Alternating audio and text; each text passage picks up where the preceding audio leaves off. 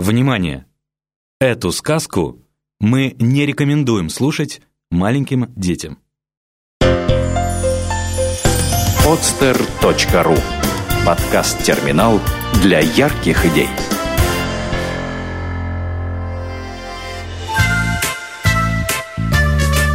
Проект «Сказки доброты». Дикий цветок. Автор Мария Полянская. Эта сказка совсем не для детей. Она вряд ли и для взрослых, разве что для тех, кто хорошо знает, что не во всех сказках случается хороший конец.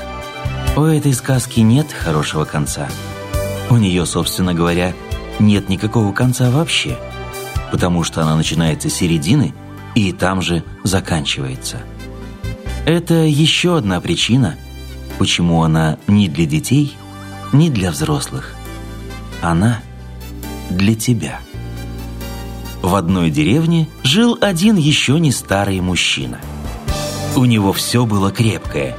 И кряжестое сильное тело, и умное жесткое лицо, и большие сильные руки. И хозяйство у него было тоже крепкое. Уток, кур и гусей без счета. Упитанные рослые свиньи, пара пуховых коз, коровы и телята, а еще огромный огород, на котором хозяйничала его жена – такая же крепкая, рослая и немногословная, как муж. У них и дети были. И лишний будет говорить, что и дети унаследовали отцовскую и материнскую крепость и скудость на слова. Зимой дети учились в городе, а летом помогали родителям. И если смотреть на эту семью со стороны, то все у них было крепко и ладно и по уму, от дома до одежды – и только одна странная вещь бросалась в глаза. У них одних на всю округу был цветник. В наших деревнях почти не осталось цветников. Цветы ведь бесполезны. Вот их и не заводят. Так, кое-где можно заметить чахлые маковые головки, подслеповатые анютины глазки да сорную садовую ромашку. Но таких цветников не было даже в соседних городах – Поэтому всякий прохожий надолго приникал к крепкому забору, пытаясь вдоволь налюбоваться и надышаться красотой, сотворенной природой и облагороженной умелыми руками человека. Здесь были цветы всех сортов и мастей. Садовые и дикие, местные и выписанные из далеких заморских стран, цветы-черенки и цветки лианы – цветки, приносящие плоды, и цветы, полезные лишь одним своим видом. Цветы, источающие чудесный аромат, и цветы без запаха и вкуса. Цветы жертвы и цветы хищники. Цветы всех цветов и форм, когда-либо выходивших из-под рук Творца. И всем этим великолепием занимался хозяин. Жене и детям не разрешалось даже поливать цветник, не то что прикасаться к нему руками – когда хозяин входил в сад, он начинал насвистывать какую-то веселую, беззаботную мелодию. И цветы словно откликались. Мигом поворачивали к нему свои изящные головки, испуская самый лучший аромат, на который только были способны. Он без устали высаживал, полол, окапывал, окучивал, присыпал, прищипывал, поливал цветы, а они платили ему невиданной любовью – цвели так, словно жили в раю. Да это и был настоящий цветочный рай на земле. И все это знали. Деревенские любили говаривать, что никто не без изъяна, и добродушно прощали хозяину эту странность. Даже домашние животные и шкодливые мальчишки обходили цветник стороной, а заезжие городские люди ждали милости хозяина, возможности купить у него хотя бы скромный букет в подарок – Иногда хозяин бывал щедр и разрешал самому выбрать понравившиеся цветы. Но никогда и никто не получал от него в подарок ни единого стебелька, даже его крепкая и трудолюбивая жена.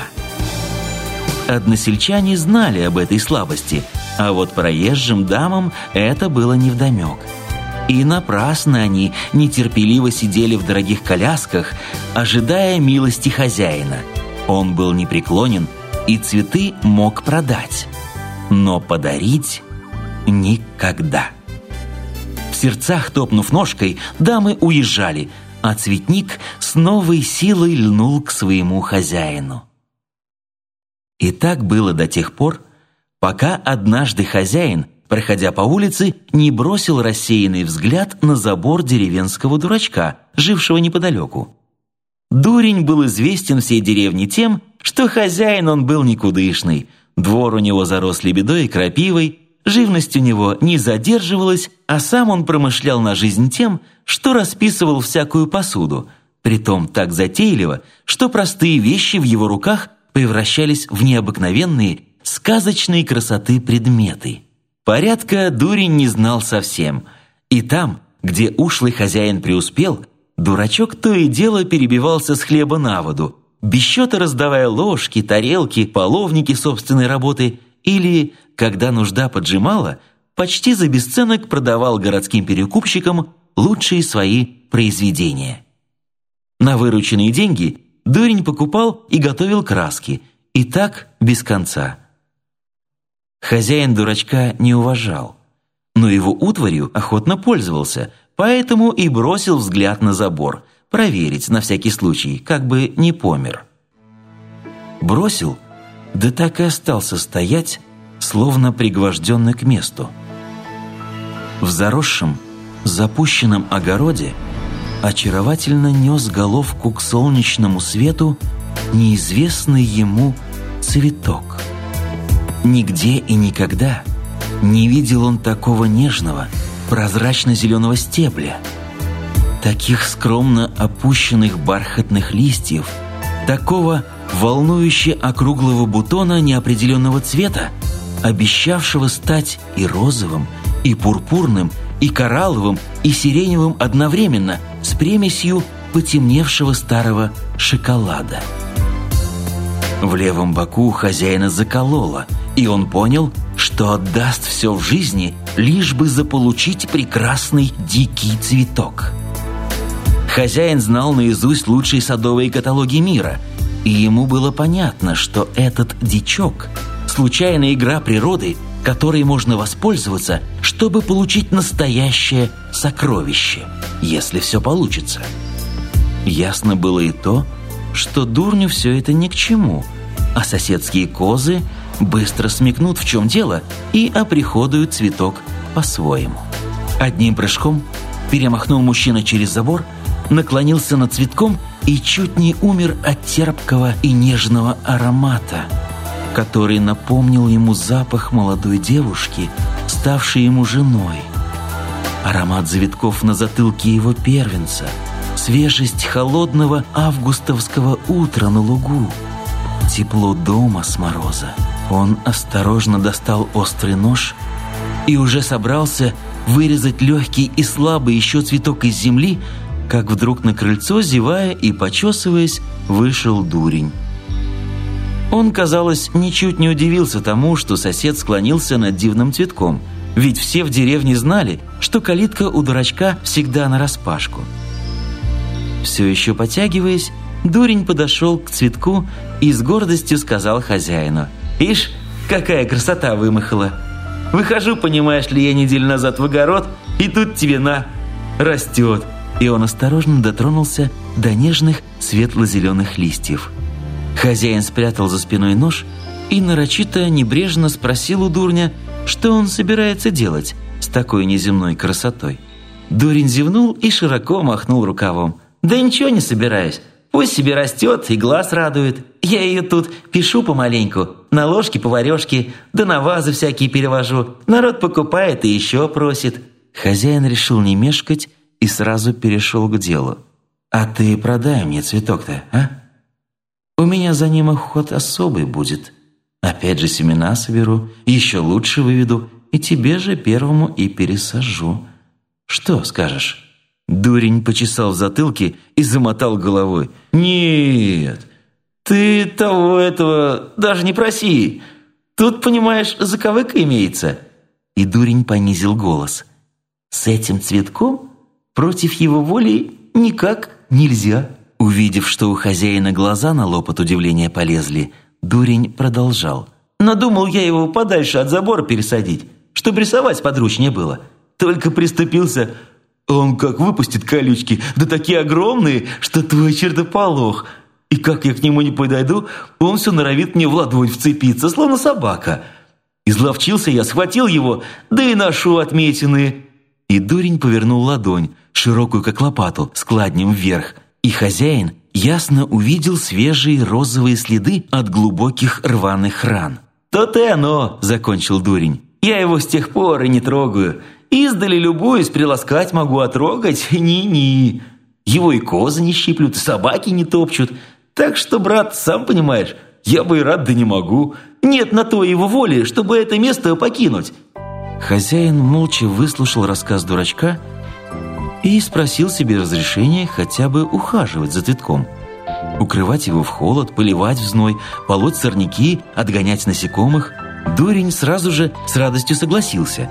И с тех пор хозяин стал так же много времени проводить у дурня, как и в своем цветнике. Он возился с цветком, словно с малым детем. Вскоре и цветок к нему привык. Стал поворачивать аккуратную головку в его сторону – качаться в такт его незамысловатой песенки. Ни разу не видел хозяин, чтобы цветок выпустил шипы, и вскоре вся история стала казаться ему очередной выдумкой дурня. Ни на секунду не переставал он думать о том, как выкупить цветок у дурачка.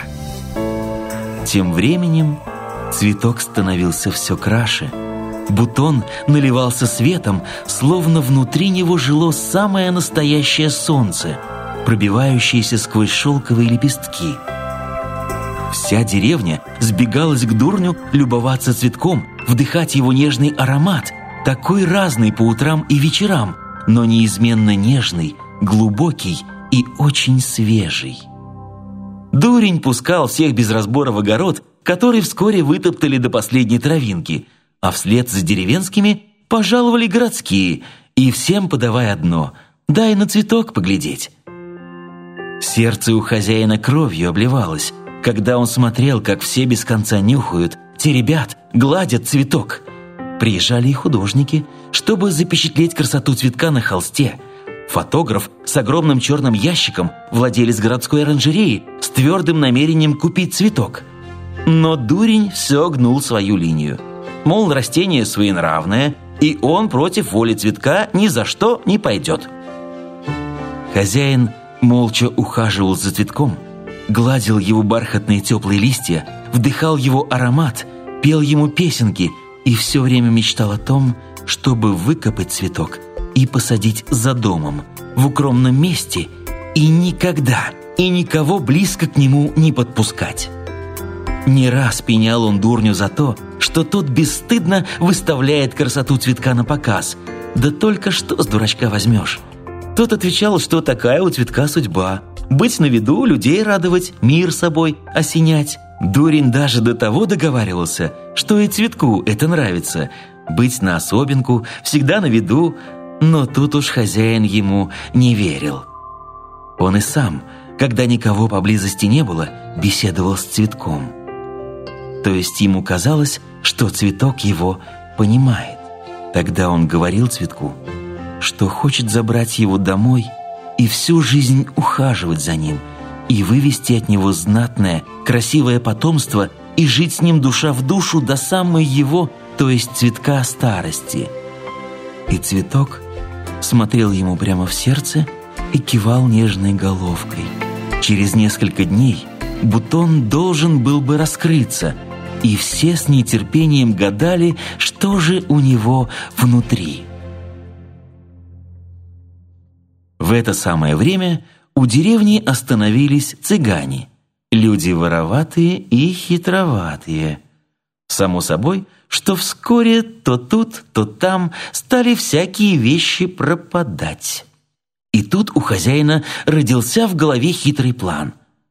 Он-то и привел цыган к дурню, а те – завидев цветок, стали восхищенно цокать языками и просить дурня продать красоту. Добродушный дурак, зная себе, отнекивался, а хозяин все подливал, да подливал масло в огонь. Цветок нахваливал, дурню уговаривал, разошлись, однако, ни с чем. Только тут хозяин, уходя, дурню сказал, чтобы за цветком присматривал. Не равен час, украдут. И точно. Утром, когда хозяин пришел к дурню, обнаружилась пропажа. Цветка не было. От него осталась одна голая сиротливая ямка. Дурень глазам своим поверить не мог, плакал, словно малое дитя. Хозяин действовал не мешкая. Созвал односельчан и отправился к цыганам, а тех уже и след простыл. Делать было нечего. Не идти же в город жалобой, что цветок не уберегли. Погоревали деревенские и разошлись по своим делам. Только дурень был безутешен, словно близкий человек умер. Неделю не ел, не пил, молча лежал на печке спиной к входу, и единственный человек, кого он в дом пускал, был хозяин. Тот и еду носил, и в избе убирал, и по голове гладил.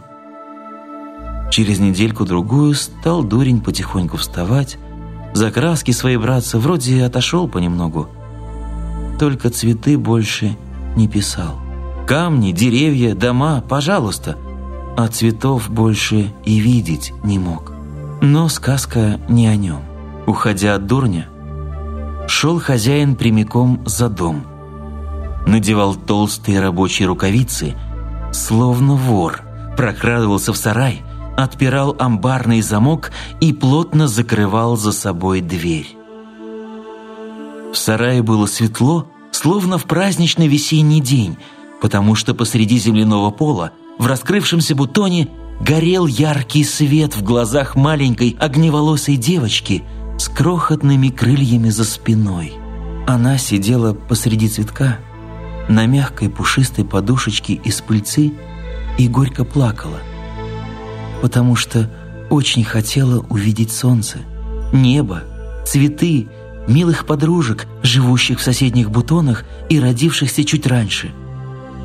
И напрасно хозяин пытался убедить ее в том, что вокруг ничего этого нет, и все цветы живут в темных и тесных сараях, где пахнет сыростью и гнилью. Она упрямо качала головой, а цветок выпускал огромные острые шипы. И напрасно хозяин приносил девочке мед и козье молоко – она отказывалась от еды и продолжала безутешно рыдать. Она была лучше всего, что хозяин видел в своей жизни.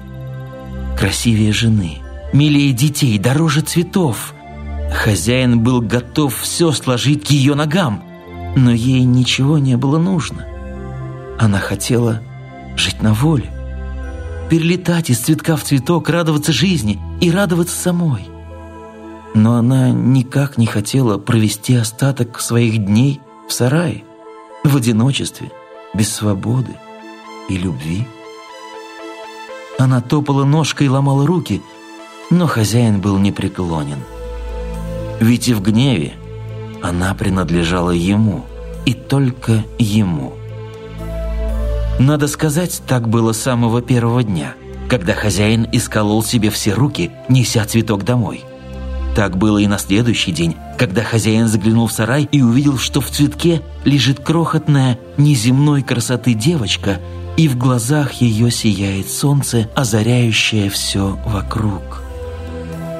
Но стоило хозяину наклониться над цветком, как тот вдруг выметнул в воздух огромные уродливые шипы, едва не лишившие хозяина глаз – с тех пор все пошло не так, как мечталось. Девочка плакала, худела день ото дня, и однажды утром хозяин зашел в сарай и увидел, что свет померк. Посреди цветка безжизненно лежало крохотное серое тельце. Головка цветка нежно покачивалась, словно баюкала мертвую девочку, а потом и вовсе закрылась. Хозяин хотел было подойти к цветку, но передумал. На девочку он старался не глядеть. В тот день он ни разу не был в цветнике.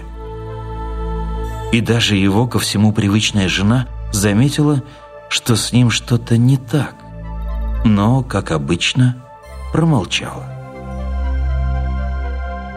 На следующий день сарай встретил хозяина ужасным зловонием.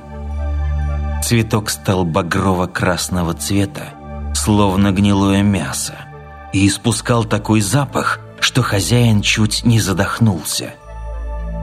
Ничего другого не оставалось, кроме как разрубить цветок на мелкие кусочки, сложить их в глухой мешок, тайком отнести в лес и закопать от греха подальше.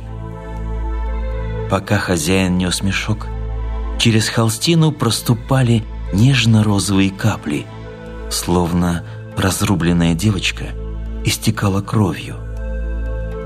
Даже мертвый цветок сильно поранил хозяину руки, и эти раны еще долго гноились и не заживали. В тот же вечер хозяин безжалостно вырубил под корень цветник – охапками бросая стонущие цветы за забор, безжалостно расправляясь с созданной им красотой. На утро изумленные деревенские увидели, что цветника нет, а на его месте молчаливая крепкая жена хозяина разбила грядки. В деревне и городе еще долго судачили о странностях хозяина, но вскоре и это забылось, как забылось Странная история с пропавшим цветком. У хозяина все хорошо. Его жена ухаживает за новым огородом, петрушка уже взошла. Недавно в доме дурня вдруг объявилась странная рыжеволосая девушка. Необыкновенной, неземной красоты. Говорят, она просто проходила мимо, зашла полюбоваться на расписные ложки, да так и осталась. Говорят, что она чудо как хороша, и целый день порхает вокруг дома дурня, словно бабочка. Вся деревня уже ходила на нее смотреть, и даже жена хозяина. Только хозяин ни разу не был.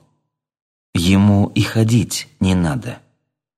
Он просто ждет, пока случай представится.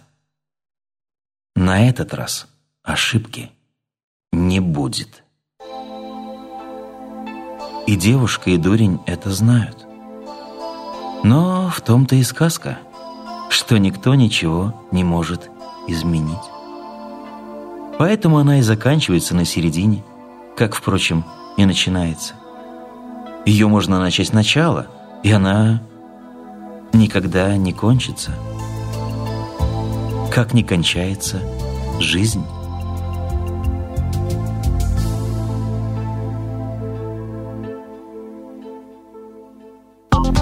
сделано на podster.ru Скачать другие выпуски подкаста вы можете на podster.ru